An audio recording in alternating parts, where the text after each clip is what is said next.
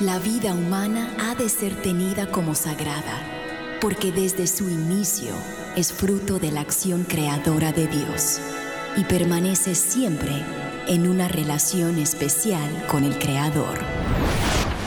No hay nada que se compare con la defensa de la vida y hoy muchos necesitan de nuestra voz. Aquí comienza Defiende la Vida con Adolfo Castañeda.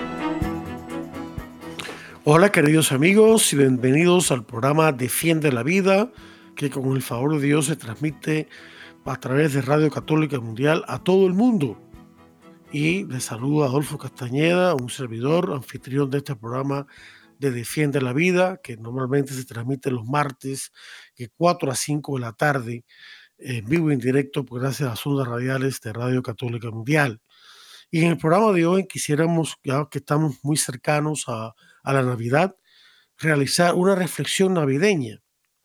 Esta reflexión va a tener dos partes. La primera parte vamos a, leer el texto y a comentarlo de la anunciación, de cuando el arcángel San Gabriel le anuncia a María y le pregunta si quiere ser la madre de Jesús. Y luego la segunda parte ya el nacimiento de Jesús y tenemos algunos comentarios. Vamos a leer pues el texto que corresponde a la anunciación que está tomado de Lucas 1, del 26 al 28. Dice así, al sexto mes, el ángel Gabriel fue enviado por Dios a una ciudad de Galilea llamada Nazaret, a una virgen desposada con un varón que se llamaba José, de la casa de David, y el nombre de la virgen era María.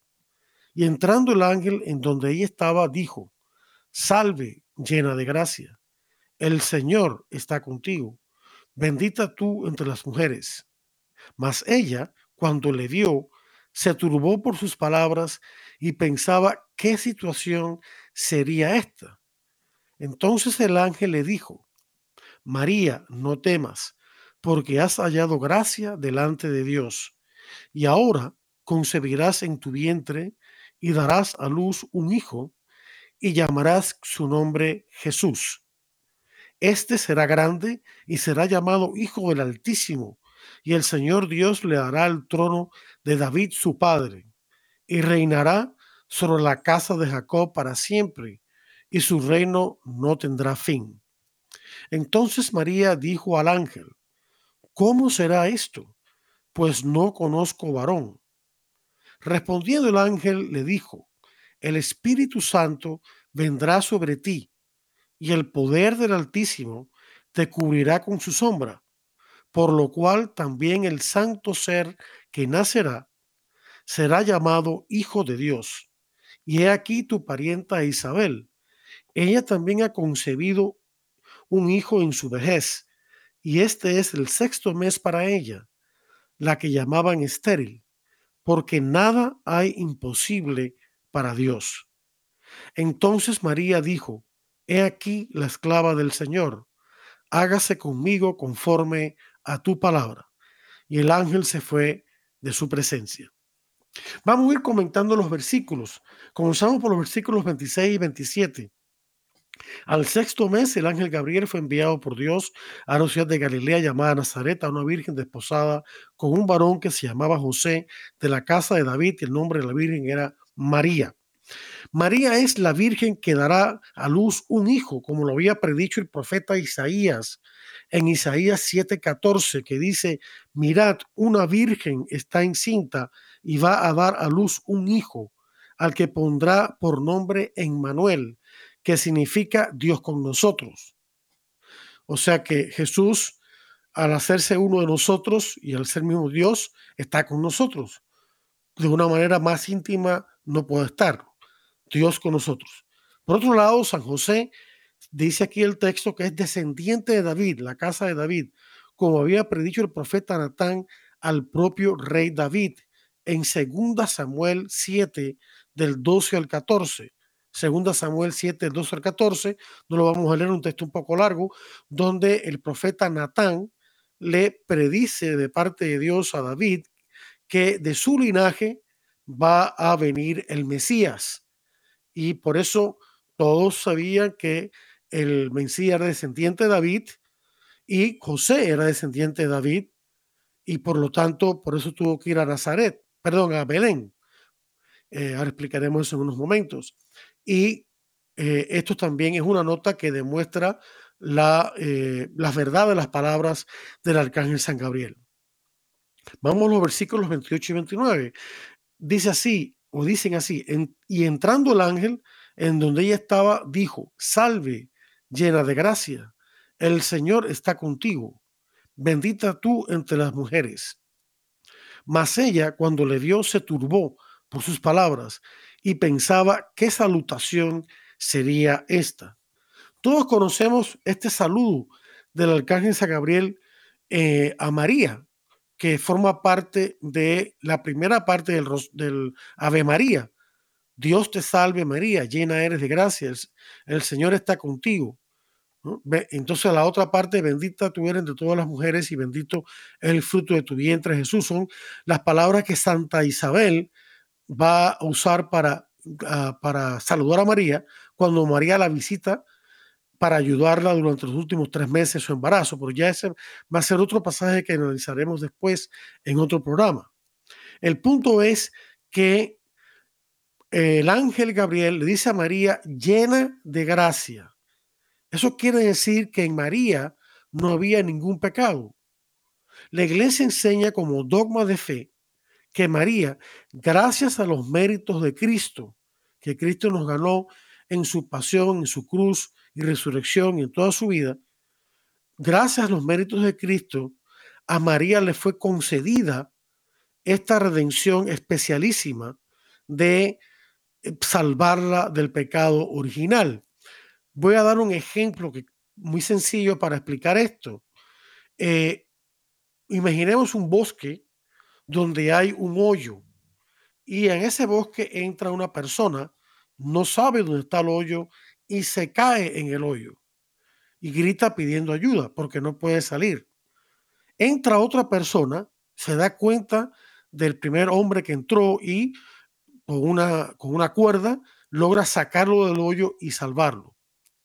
Imaginemos entonces ahora lo siguiente, el mismo hoyo existe y entra una persona, una mujer, no sabe dónde está el hoyo, pero entonces el hombre que salvó al otro que sabía que en el hoyo, va corriendo donde él le avisa, cuidado, allí hay un hoyo, un hoyo, e impide que la mujer caiga en el hoyo. Así podemos explicar un poco, todos nosotros hemos sido concebidos con el pecado original y luego Cristo, a través de sus méritos, nos salva del pecado. María es salvada por Cristo impidiendo que caiga en el hoyo, en el pecado original. En María se obró la salvación de Cristo de una manera especialísima y solo en ella. Y por eso decimos que María es inmaculada, porque la palabra inmaculada significa sin mancha, es decir, sin mancha de pecado original y sin mancha de cualquier pecado. Por eso el ángel le dice llena de gracia. Si ella está llena de gracia, es porque no tiene pecado, ni original ni personal. Luego vamos a los versículos 30 al 31, que dice, entonces el ángel le dijo a María, no temas, porque has hallado gracia delante de Dios, y ahora concebirás en tu vientre y darás a luz un hijo y llamarás su nombre Jesús. San Gabriel le dice a María que en ese mismo momento, si ella acepta, concebirá a un hijo al que pondrá el nombre de Jesús, que significa Dios salva. Por eso Jesús es nuestro Salvador. En su mismo nombre está su misión. Cuando Dios da un nombre especial a una persona, Dios le está cambiando la identidad a esa persona a una entidad más profunda y le da también una misión que corresponde a ese nombre. Y lo mismo pasa aquí con Jesús, nuestro Salvador. Veamos los versículos 32 al 33. Dicen así, este será grande, Jesús será grande y será llamado Hijo del Altísimo. Y el Señor Dios le hará el trono de David su padre, y reinará sobre la casa de Jacob para siempre, y su reino no tendrá fin. San Gabriel dice que Jesús es o será llamado Hijo del Altísimo. El Altísimo es Dios mismo. En el Antiguo Testamento se usaba esta palabra el Altísimo, el Shaddai ah, o Adonai, mejor dicho, para referirse a la divinidad de Dios, para no nombrar el, el nombre de Dios mismo. Por lo tanto, Jesús es el Hijo unigénito de Dios. Esto quiere decir que Jesús es, junto al Padre y al Espíritu Santo, el mismo y único Dios.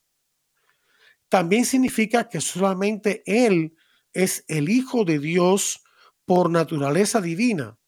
Nosotros somos hijos de Dios por adopción a través del bautismo. Ya sería ese otro tema. Este pasaje, además de llamarse la anunciación, también puede llamarse la encarnación. Eso quiere decir que la segunda persona de la Santísima Trinidad, el Hijo Eterno, tomando carne de María, se hizo verdadero hombre y al mismo tiempo permaneció, permaneció siendo siempre verdadero Dios porque su concepción fue obra del Espíritu Santo. De manera que en estos versículos también San Gabriel le dice a María que Jesús será descendiente del rey David y del patriarca Jacob. Dice, porque el, el texto dice que reinará sobre la casa de Jacob para siempre. Jacob representa a todo Israel y la iglesia es el nuevo Israel sobre la cual va a reinar Cristo. Jacob fue uno de los patriarcas a quien Dios le cambió el nombre de Jacob a Israel, que significa fuerza de Dios o Dios es fuerza. Y ese pasaje está en Génesis 32, 29. Todo el capítulo es, maravilloso. Es eh, un, un encuentro misterioso que tiene Jacob con Dios a través de un ángel y donde Dios le cambia el nombre de Jacob para Israel, fuerza de Dios, porque de ahora en adelante Israel iba a ser su pueblo elegido. San Gabriel también predice que el reino de Cristo no tendrá fin, como dice aquí el versículo, eh, el versículo este, 33. O sea, San Gabriel, el reino de Dios significa queridos hermanos, el señorío de Dios. En todos los corazones que acepten a Dios y sus mandamientos y acepten a Cristo y a su iglesia, está presente el reino de Dios, porque Dios se enseñorea de esa persona. El reino de Dios es el señorío de Dios. Cuando permitimos que Dios sea nuestro Señor y la iglesia nuestra madre y Cristo nuestro hermano, y María, nuestra Madre Espiritual, entonces el reino de Dios está en nosotros porque el reino no es otra cosa que la actividad de Dios ejerciendo su autoridad. En el Padre Nuestro decimos, venga a nosotros tu reino. Y después acto seguido decimos, háganse tu voluntad en la tierra como en el cielo. En otras palabras, el hágase tu voluntad en la tierra como en el cielo explica lo que significa el, el reino de Dios, que venga tu reino. Cumplir la voluntad de Dios es ejercer la presencia del reino en nosotros. En estos versículos, eh, también San Gabriel predice, bueno, eh, que, que, en todos los corazones, oh, quería añadir, no solamente que en todos los corazones donde, donde está presente la voluntad de Dios y actúa esa voluntad en nuestro reino de Dios, sino que este reino continúa este reino que vino Cristo a establecer, quien comenzó con la venida de Cristo al mundo, continúa en la iglesia y alcanzará su plenitud, porque en este momento no, no lo vemos en plenitud, sino solamente parcialmente, alcanzará su plenitud en el cielo después que Cristo haya vuelto por segunda vez y puesto en orden todas las cosas. Así que aquí esa enseñanza es muy profunda. Vayamos al versículo 34 que dice, entonces María dijo al ángel, ¿cómo será esto? Pues no conozco varón. La frase no conozco varón significa que ella, la Virgen María, no ha tenido ni tendrá relaciones sexuales con ningún hombre. En otras palabras, que ella permanece virgen y que por lo tanto se pregunta cómo será posible que ella conciba a un hijo, ya que María eh, ha hecho una decisión, ha tomado, perdón, una decisión de permanecer virgen. Conocer en la Biblia significa, entre otras cosas, el tener relaciones sexuales, es decir, de conocer profundamente a eh, el esposo o la esposa de uno a través de esa relación. También es aplicable al conocimiento profundo, por supuesto, no sexual, sino filial entre padres e hijos. O sea, tiene un profundo significado esta palabra de conocer. Entonces, este, María, no, no es que María dude de las palabras de San Gabriel, del arcángel San Gabriel, sino que simplemente expresa su asombro, ya que ella tenía la intención de ser virgen para siempre.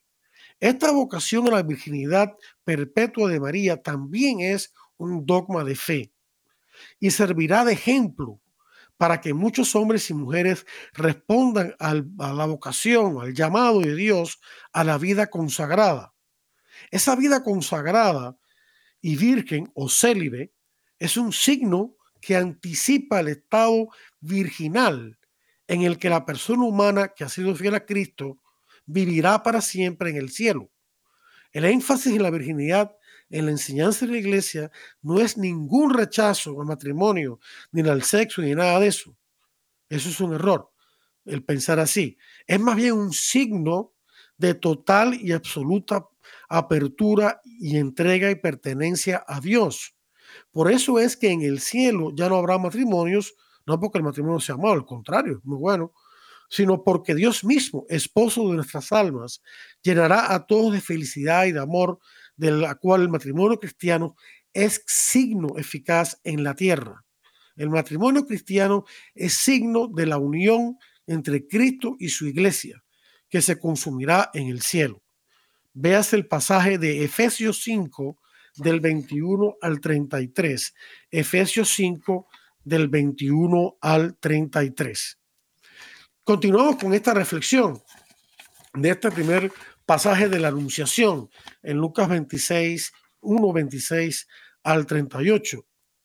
San Gabriel le dice en el versículo 35 a María, él le explica a María que el hijo que ella va a concebir será por obra del Espíritu Santo. Esto también significa que Jesús es verdadero Dios, porque en su concepción no tuvo lugar la participación de ningún hombre. La palabra sombra que utiliza el ángel San Gabriel que cubrirá a María es muy interesante. Esta palabra sombra es la misma que el Antiguo Testamento utiliza para significar la presencia de Dios en medio de su pueblo. También usa la palabra nube, la nube o sombra que cubría la tienda del, del encuentro. Los israelitas cuando salieron de Egipto eran un pueblo nómada, todavía no habían llegado a la tierra prometida, todavía no habían construido un templo.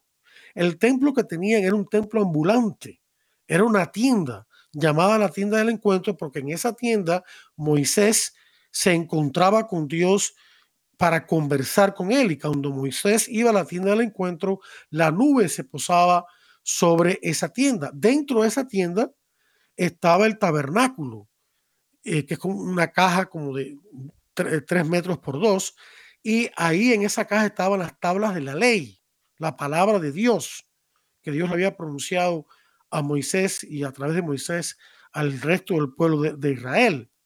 Entonces, María es, esto está en Éxodo 40, 35, esta, esta presencia de la, de la sombra, la nube de Dios en la tabla, en la, en la tienda del encuentro.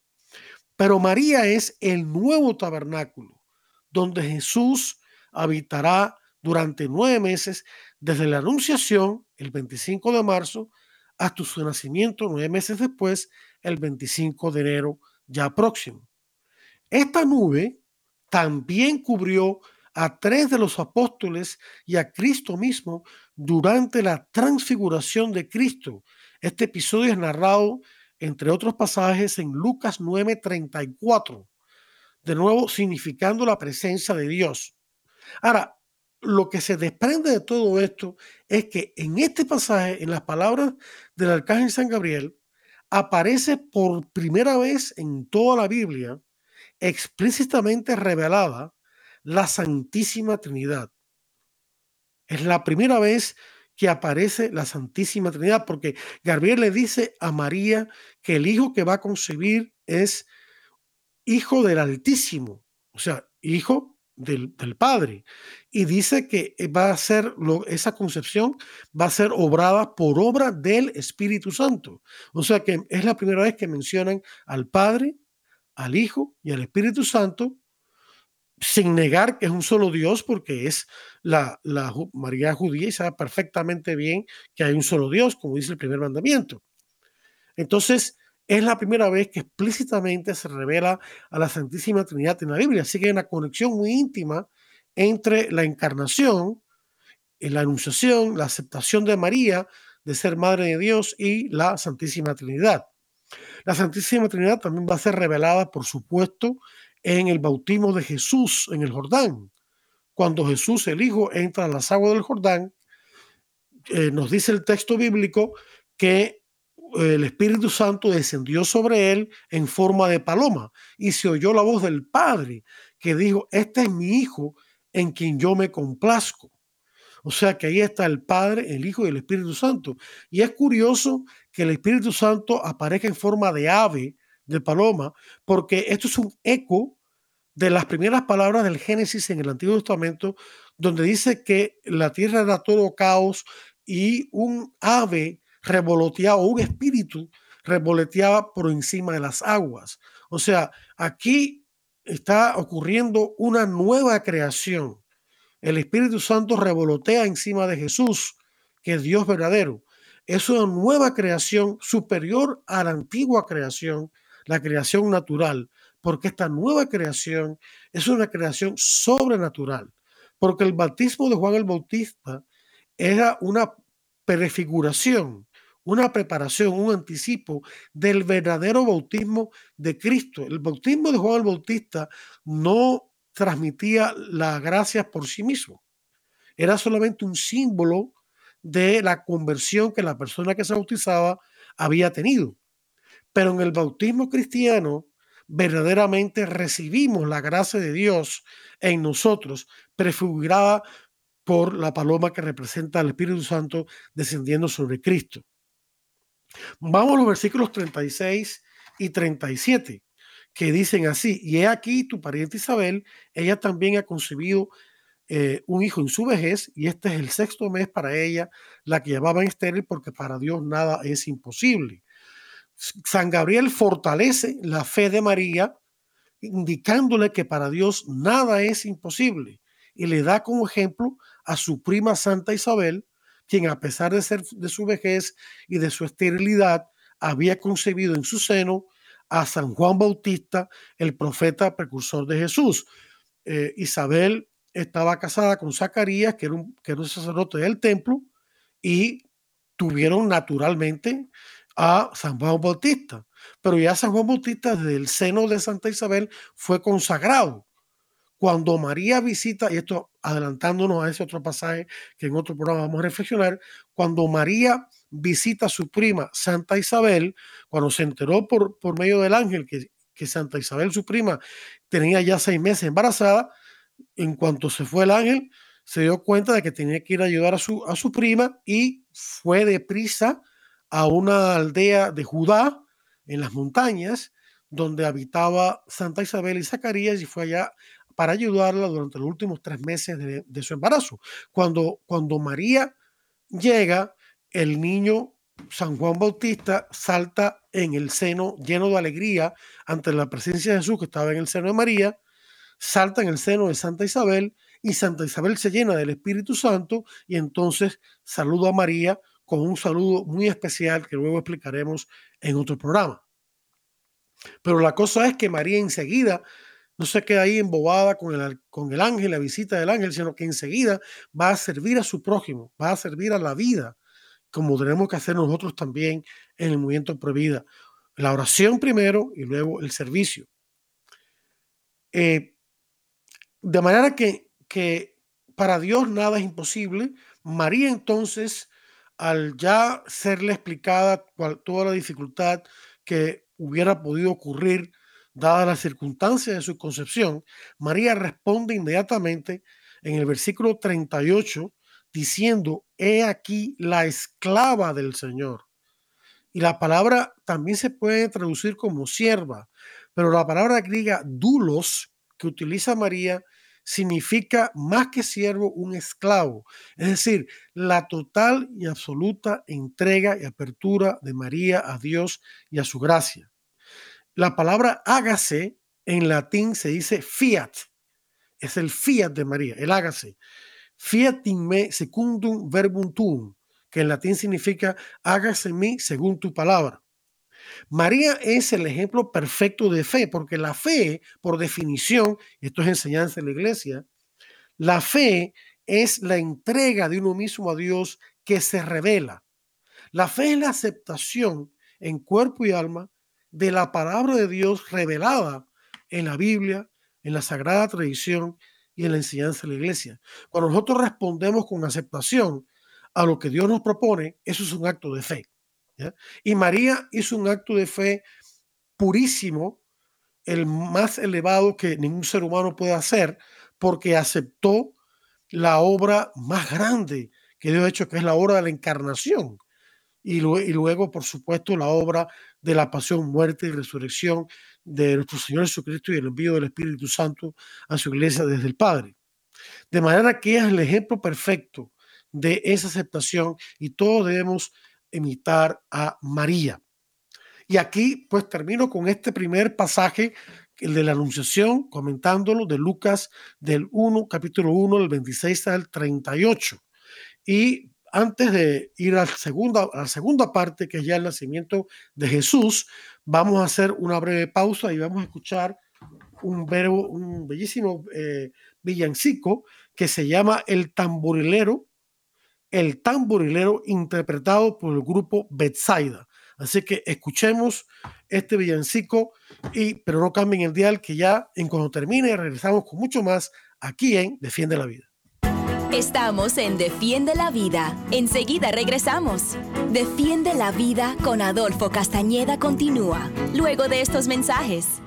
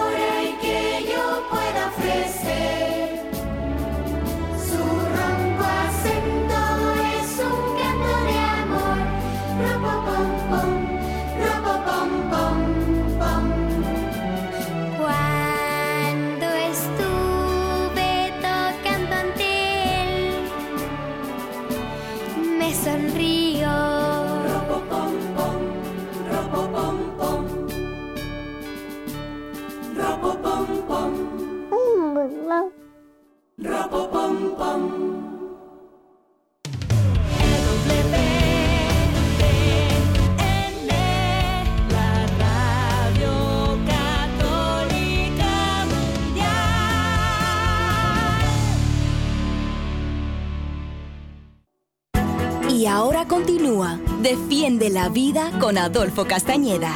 En vivo por Radio Católica Mundial. Defiende la Vida con Adolfo Castañeda. Continúa ahora. Hola queridos amigos, bienvenida de vuelta a su programa Defiende la Vida. En el día de hoy, ya cercano a la Navidad, estamos realizando una reflexión sobre este acontecimiento de la Navidad, el nacimiento de Cristo, por supuesto, precedido por la anunciación, por la encarnación de Jesús en el seno de María, tomando carne de María y por el Espíritu Santo, eh, fue concebido en el seno de María. Y hemos precisamente hablado de esta anunciación, de este, de este evento de la encarnación en la primera parte del programa. Ahora vamos a abordar en esta segunda parte ya el nacimiento de Jesús. Eh, esta, la lectura está tomada de Lucas 2, del 1 al 10. Lucas 2, del 1 al 10. Y, o mejor dicho, hemos, hemos cometido un pequeño error aquí, con, del 1 al 12, perdón. Lucas 2, del 1 al 12. Dice así, aconteció en aquellos días que se promulgó un edicto de parte de Augusto César, que todo el mundo fuese empadronado es decir, que todo el mundo fuese inscrito en un censo, un censo que hizo el Imperio Romano para contar cuántos súbditos tenía, en este caso en, el pueblo de Israel. Este primer censo se hizo siendo Sirenio gobernador de Siria, que está un poquito al norte de Israel. E iban todos para ser empadronados, cada uno a su ciudad natal. Y José subió de Galilea, de la ciudad de Nazaret, a Judea, a la ciudad de David, que se llama Belén, por cuanto era de la casa y familia de David. De nuevo reitera la escritura de que José es del linaje de David para que todos vean que se cumple la palabra de Dios en Jesús de que él va a ser descendiente de David. Y fue allí, dice el texto, para ser empadronado con María, su mujer, desposada con él, la cual estaba encinta.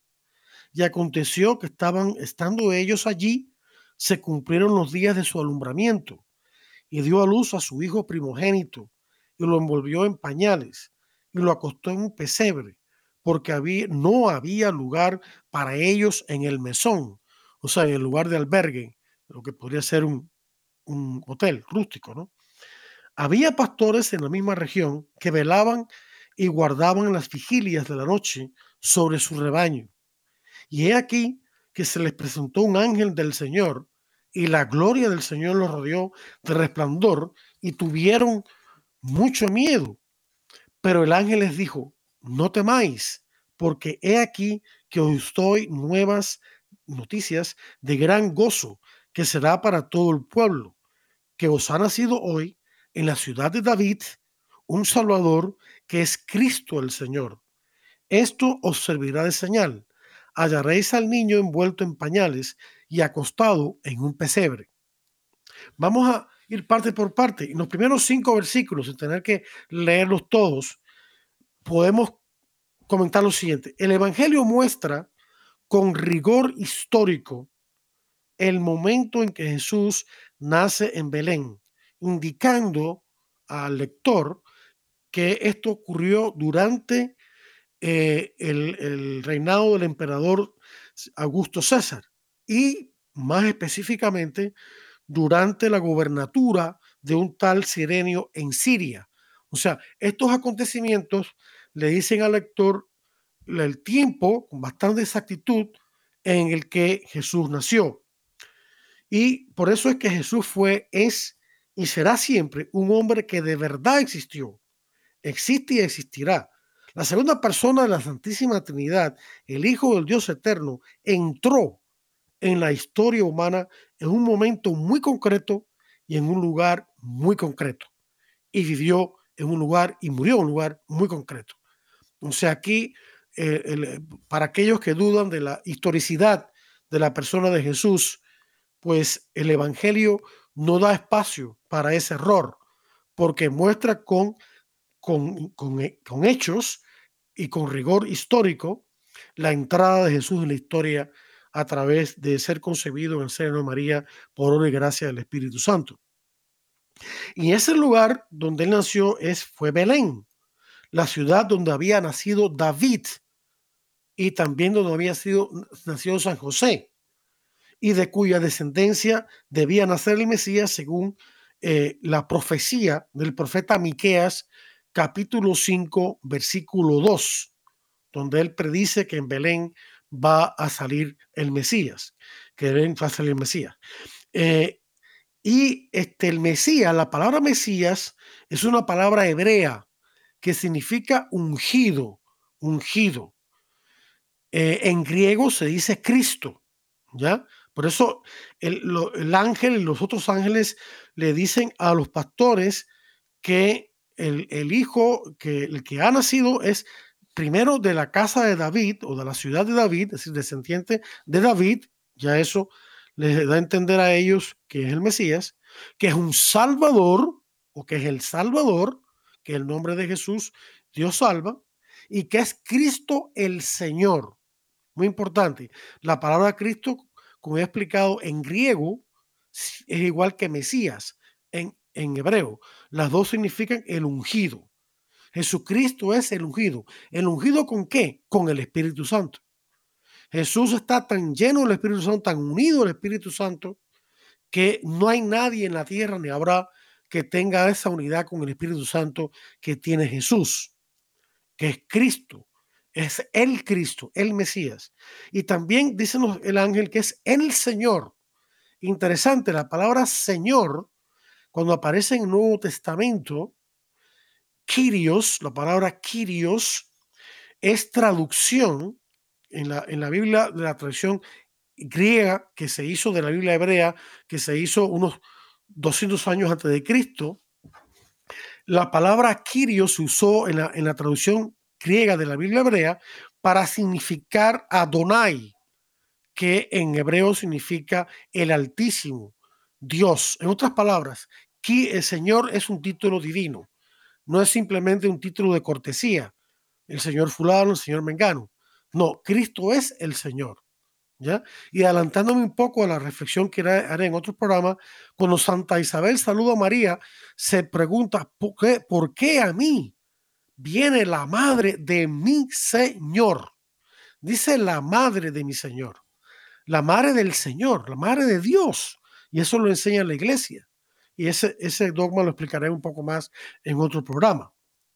De manera que eh, Jesús es el, es el hijo, el descendiente de David, es el Salvador, es el Cristo y es el Señor. Todo eso el ángel este que apareció se, se lo revela a los pastores. Y eh, Jesús viene al mundo eh, en circunstancias muy pobres, ¿no? Eh, habían, María y José habían sufrido el rechazo de todos los lugares donde pidieron alojamiento, pero no se amedrentaron, no dudaron de Dios ni de su plan perfecto, no se quejaron, sino que con confianza en Dios le pidieron ayuda y enseguida se pusieron a buscar un lugar para el nacimiento de Jesús. Trabajaron duro preparando el lugar, sobre todo San José, ¿no? María la pobre estaba con nueve meses ya encinta. Ellos nos dieron ejemplo de confianza en Dios en medio de la adversidad, de una aparente contradicción con el plan de Dios. Hoy uno puede decir, caramba, eh, nosotros somos los escogidos de Dios, María la Madre de Dios y yo el Padre adoptivo de Jesús, pensaría José, ¿y cómo es que, que está sucediendo esto? Aparentemente como que el plan de Dios se frustró, se contradijo. Pudieran haber tenido una gran duda, pero no. Ellos se sobrepusieron a sí mismos y aceptaron en confianza que el plan de Dios se estaba realizando a pesar de una aparente contradicción y buscaron ayuda y buscaron de una manera con mucha inventiva, ¿no? Con mucha creatividad, cómo responder al llamado de Dios. Y así tenemos que hacer nosotros en, nuestro trabajo en defensa de la vida, en nuestro trabajo en defensa de los pobres, en nuestro trabajo en el Evangelio. Vamos a encontrar dificultades, aparece, aparentemente dificultades que no se pueden vencer. Y entonces nos vamos a preguntar, pero ven acá, ¿será que Dios sí me cogió o no? ¿Por qué estoy pasando por este problema? Precisamente después de haber aceptado a Cristo. Estos problemas no me sucedían antes. No, y es que Dios trabaja a través de los problemas. Entonces nuestra actitud cuando tenemos un problema, por pequeño o grande que sea, en vez de quejarnos, en vez de quejarnos, yo también me he quejado a veces, ¿no? En vez de quejarnos y protestar, lo que tenemos que hacer es hacer un acto de confianza en Dios, en Jesús, y decir, acepto esta contrariedad, la ofrezco por la salvación del mundo y te pido ayuda, Señor, que me ayudes y pido ayuda a mis hermanos para eh, resolver el problema. O sea que no se trata de tener una reacción pasiva. Ah, bueno, esto es un problema, esta es la voluntad de Dios, esto no se puede hacer, se cerró esta puerta. No, no, hay que tener confianza en decir, ok, ofrezco esta contrariedad, número uno, o sea, confío, confío en Dios y ofrezco esta contrariedad por la salvación de las almas. Segundo, pido ayuda a Dios y a mis hermanos. Ah, soy humilde y pido a Dios. Un día un, un amigo mío muy católico me dijo, nos dijo a todos en una charla que él dio, nunca se me olvida, no te quejes, pide ayuda. No te quejes, pide ayuda. primer paso es no quejarse, ofrecer la contrariedad a Dios. Segundo paso es pedir a Dios la ayuda humildemente, confiadamente, y a los hermanos ser humildes. Y tercero, ponernos a trabajar ponernos a, hacer lo que Dios nos pide en ese momento. Les doy un ejemplo. Yo he tenido problemas con, mi computadora. Y antes me quejaba y, me ponía bravo y esas cosas. Y entonces aprendí, aprendí que esa no es la actitud correcta. La actitud correcta es tener confianza en Dios y decir, Señor, tengo este problema, no sé cómo resolverlo, eh, te lo entrego, confío en ti, te pido tu ayuda, pido ayuda a mis hermanos y me pongo a buscar esa ayuda y a trabajar, ¿no? Como dice Jesús en Mateo 7, del 7 al 11, pedid y os dará, busqué, buscad y encontraréis, tocad la puerta y se os abrirá. O sea, son tres verbos en imperativo. Primero es pedir a Dios la ayuda, primero que todo. Segundo y tercero es buscar y tocar a las puertas. Es decir, confiando en la gracia de Dios y la providencia, buscar la ayuda de Dios para resolver el problema. Eh, es un gran ejemplo que nos dan María y José para nosotros para toda la vida. Eh, al venir de esta manera al mundo, Jesús y María, y también María y José, nos dieron ejemplo de austeridad.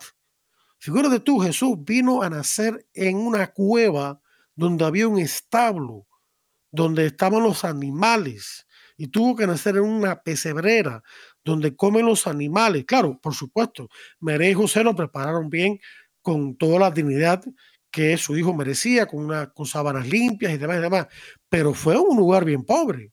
No, no, no, es, no es como los nacimientos que vemos hoy en día, que son tan lindos. Y, y está bien que sean lindos.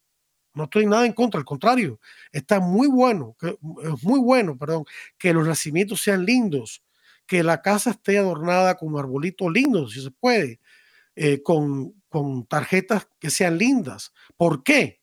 Porque a pesar de la, el, lugar donde Jesús nació, de ser pobre, paupérrimo, lleno de dificultades, con animales por alrededor, sin embargo, el mensaje espiritual y la presencia misma de Jesús se expresan correctamente a través de cosas bellas, nacimientos, árboles de Navidad, guirnaldas, etcétera, etcétera.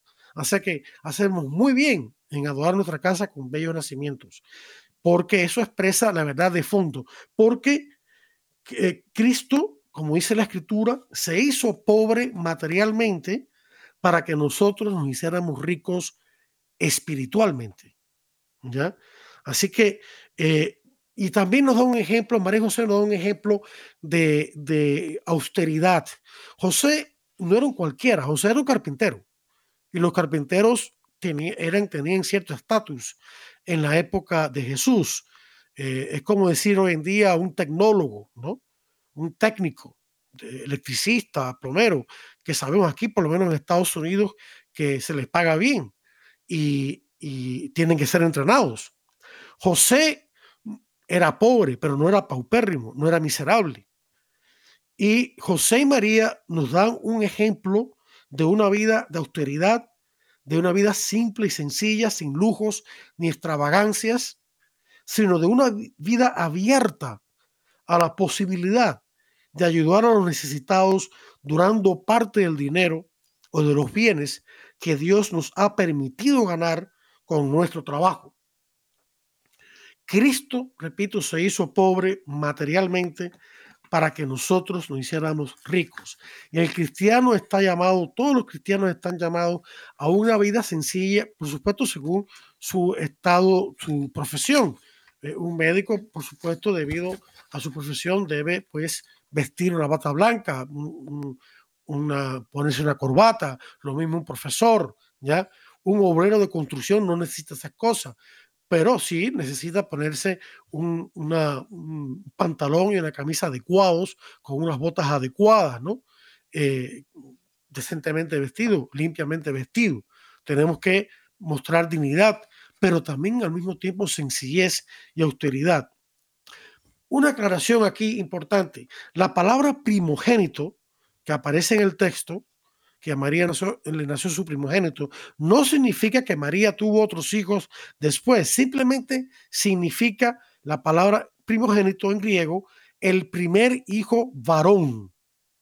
Es decir, en, la, en el pueblo de Israel, por costumbre, era como especie de ley, el hijo primogénito varón eh, eh, tenía, era, tenía ciertos derechos, ciertos gozaba, de ciertos derechos de herencia y de estatus social.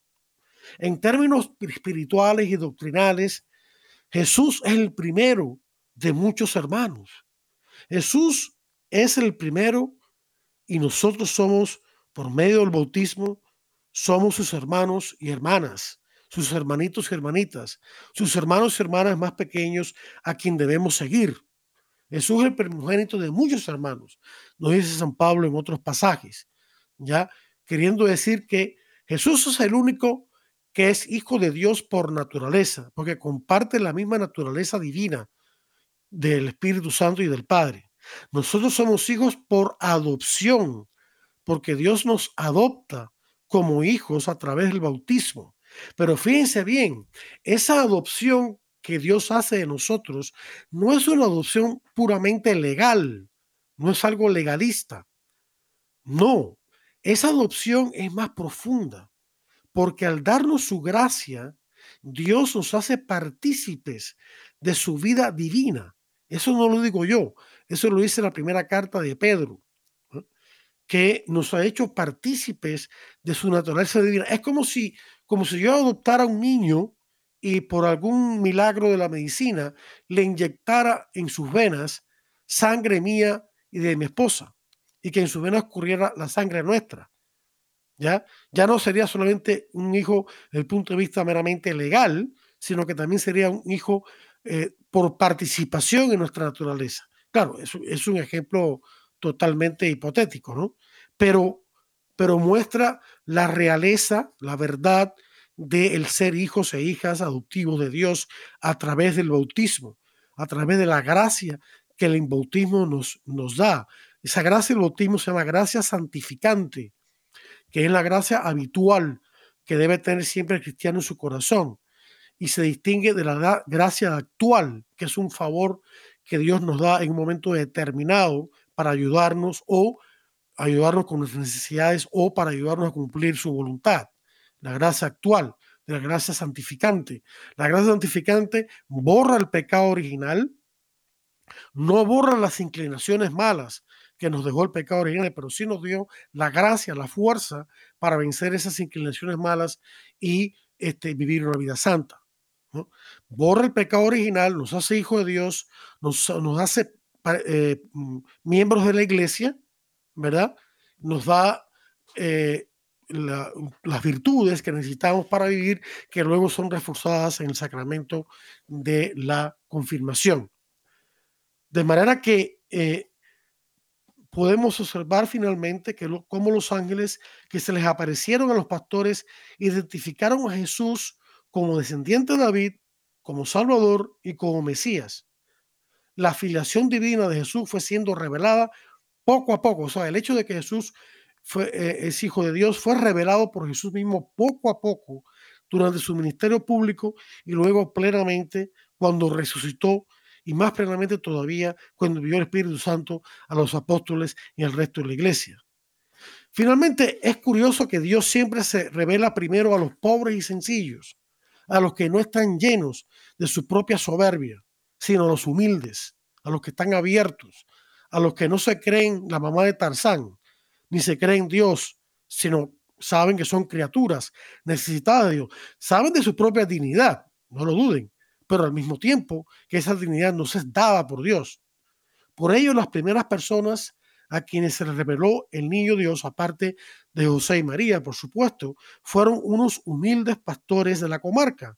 Estos pastores anticiparon el día en que Jesús comenzaría su ministerio público y entre varios roles que desempeñó, Jesús se mostró o se identificó como nuestro pastor y nosotros como las ovejas que escuchan su voz. Y esto lo habla el mismo Jesús en uno de sus discursos en el Evangelio según San Juan, capítulo 10, eh, versículos del 1 al 18. Un, un, pasaje bellísimo, Juan 10, del 1 al 18, donde aparece Jesús como el buen pastor y nosotros como las ovejas que oímos y sentimos su voz y no hacemos caso de otras voces contrarias, sino solo la voz de Jesús. Si nosotros somos fieles a la enseñanza de la iglesia que está puesta por Dios para enseñar en la palabra de Cristo, entonces nosotros estamos escuchando la voz del pastor.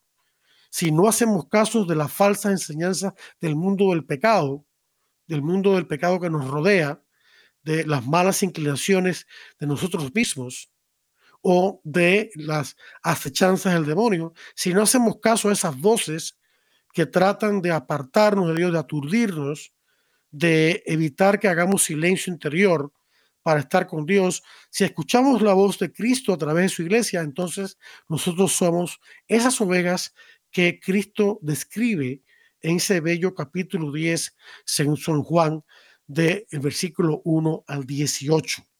Esto puede ser lo que tenía para ustedes de comentario sobre estos dos acontecimientos de la anunciación o encarnación y luego el nacimiento de Jesús entre nosotros. Jesús vino a nosotros en su encarnación, tuvo nueve meses en el vientre de María. Luego se manifestó visiblemente al mundo en su nacimiento.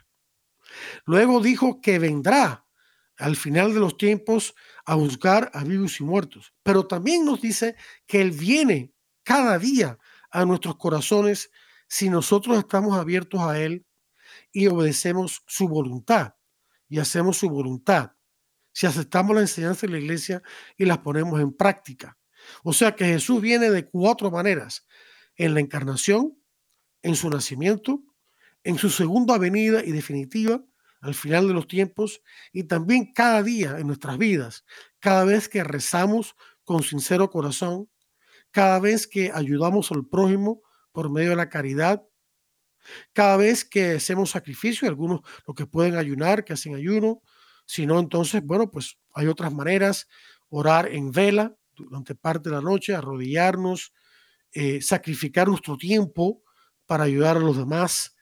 O sea que de todas esas maneras, nosotros podemos vivir el señorío de Dios, el reino de Dios entre nosotros, podemos vivir como Cristo vivió y podemos eh, Em, hacer que el reino de Dios esté más presente en la tierra a través de su iglesia. Bien, queridos hermanos, yo les doy la gracia por la atención prestada. Les deseo a todos unas muy felices y bendecidas Navidades, eh, fin de año, nuevo año y rey, Día de Reyes a todos ustedes. Y les invito la próxima semana para otro interesante programa de Defiende la Vida. Hasta entonces.